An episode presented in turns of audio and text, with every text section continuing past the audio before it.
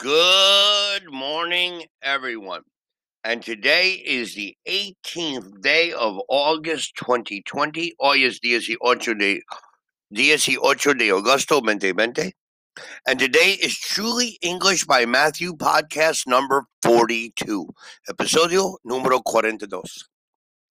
Today, I want to talk about common errors. Cuando gente hablar en español, de siempre usar el, la, los o las. Y cuando los gente translate, traducir, de poner thi, the or the, enfrente de todo. The, the, the, the. Pero en English no es como eso. Es diferente. Por ejemplo, el artículo definido the el, la, los y las. Si usar para referirse a objetos específicos determinados. Si usar tanto con sustantivos singulares como con plurales. Ejemplo, there is a book on the desk. General. The book is old. Specific, porque el libro está viejo. There are several books on the desk. General. The books are old. Specific. Show me a photograph. Muéstrame una fotografía. Cualquier fotografía. Or show me the photograph. Muéstrame la fotografía. La fotografía específico. So, eso cambio porque en English we solo usar THE cuando específico.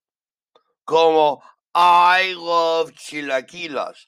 I love the chilaquilas from La Penita Restaurante. Okay. The articulo the refers to sustantivos, determines, or something specifico.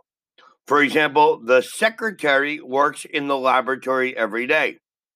The secretaries work in the laboratory every day.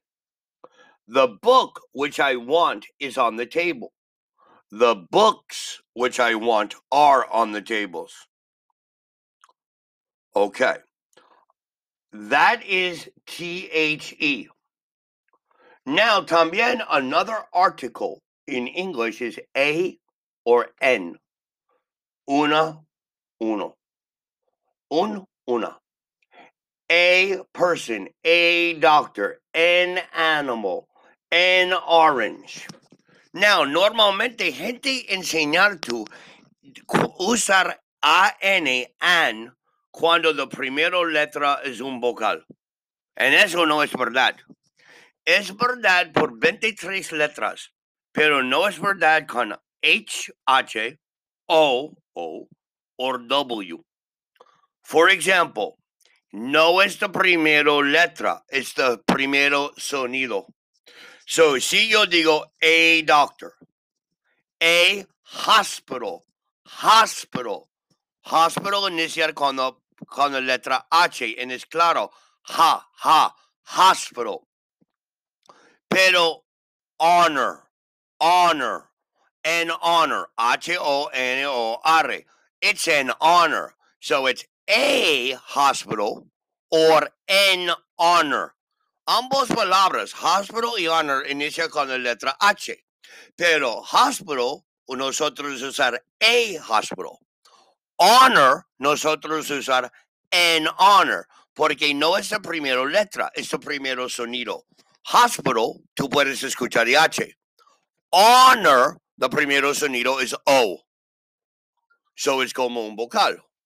An orange, a doctor, a secretary, an important meeting, an interesting person, a one dollar bill, a five dollar bill. So eso is cuando it's different. Now, por ejemplo, an umbrella. This is an umbrella, paraguas, para lluvias. This is a uniform. An umbrella, porque el primero sonido es a, Uh, a, u, umbrella. A uniform, porque el primero sonido es más como un Y, un Y. An umbrella, a uniform. This is an orange. Oh, orange. This is a one way ticket. Este es un boleto de ida. A one way ticket. One is O N E, pero el sonido es como W O N. So a one way ticket. An umbrella. A uniform. Ojalá entendiste cuál es la diferencia aquí. No es la primera letra, es el primero sonido. Entonces, ahora entendiste cómo usar THED, es cuando es específico, y entendiste cómo usar the articles A and N. So, today, nosotros aprender rapidísimo cómo usar the, A, and N. Please practice, study. This is muy importante para hablar en inglés. Thank you very much for joining us for our Truly English podcast by Matthew. And I will provide a podcast tomorrow. Como siempre, si tienes preguntas, mandar un mensaje por Truly English en Facebook, Truly English en Twitter, or please dar un mensaje, déjame un mensaje aquí in our podcast area. Thank you for listening and have a great day.